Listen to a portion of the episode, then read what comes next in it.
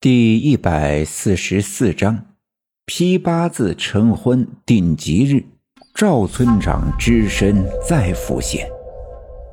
时间是一个奇怪的东西，在不同人的眼里，它流逝的速度却往往不同。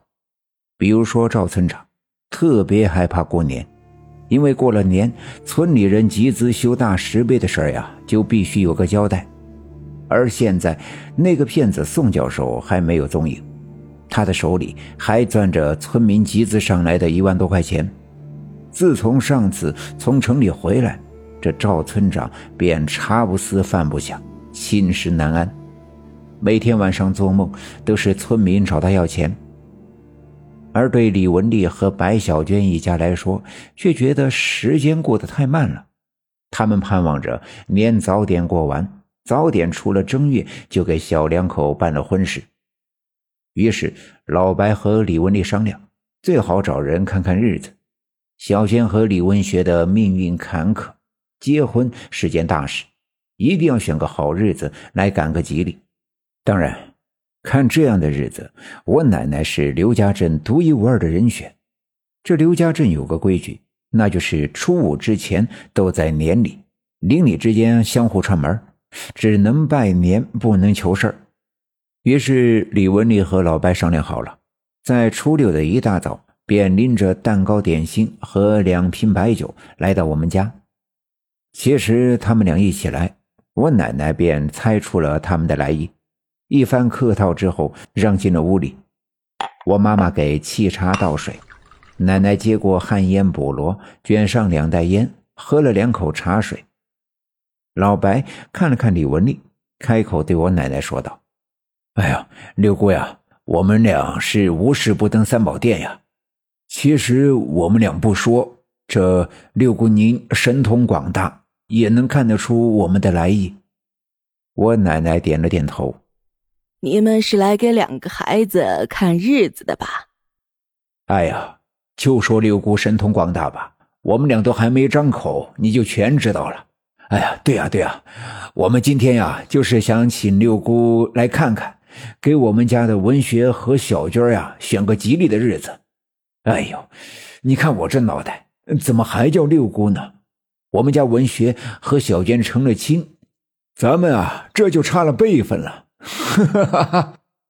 李文丽喝了一口水，说道：“仔细想想，的确，老白一直管我奶奶叫六姑。”小娟儿便管我奶奶叫六姑奶，那么小娟和文学结了婚，李文丽那就和小娟是同一个辈分，尽管她年龄也不小，但是按理说也该管我奶奶叫六姑奶。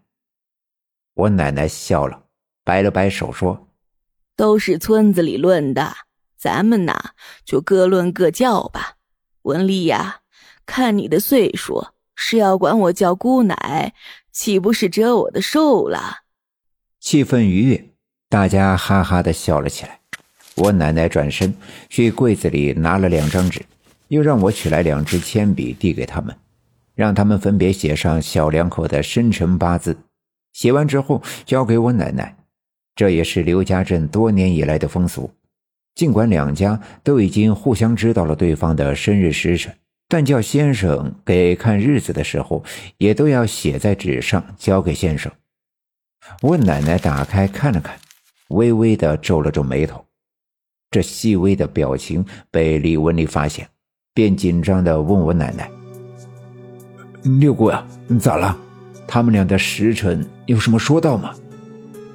我奶奶摇了摇头，连忙说道：“没什么说道，没什么说道。”回头啊，我给三太奶上上香，再好好给他俩看看。看好了，明天呐，我让我们家老二去村部的时候，顺便到你的商店告诉你。听我奶奶这样一说，他们俩也就放了心，又在我们家喝了两口水，便离开。送他们走到大门，转身回屋，看着奶奶眉头紧锁，一脸愁容的样子，我爸爸问道。妈，这是咋了？看你不高兴的样子，难道他们俩的生日真的有什么说道？我奶奶点了点头，把那两张写着他们生日时辰的字条给我爸爸看看，说：“老二啊，我不识字，你给看看，他们的生日时辰都是哪天呢？我总觉得有点不对劲儿。”我爸爸打开字条，把上面两人的生日时辰读给我奶奶听。我奶奶拿了几炷香，转身去了西园子给太奶上香。又磕了几个头，转身回到了屋子里，卷了一袋旱烟，眯起眼睛，慢条斯理地抽起烟来。过了一小会儿，给我爸爸说：“老二啊，你明天去村部的时候，顺便把上次我放在你大舅那儿的烟袋杆拿回来。”我爸爸点头答应。我奶奶又说道：“然后你告诉李文丽。”两孩子呀，婚事宜早不宜晚，生日时辰这种事儿，信则灵，不信则不灵。两家的大喜日子呢，哪天办哪天好。按咱们刘家镇的规矩，正月十五之前不办婚嫁，不动土，过了十五就可以了。我看呐，就正月十六，六六大顺，讨个吉利。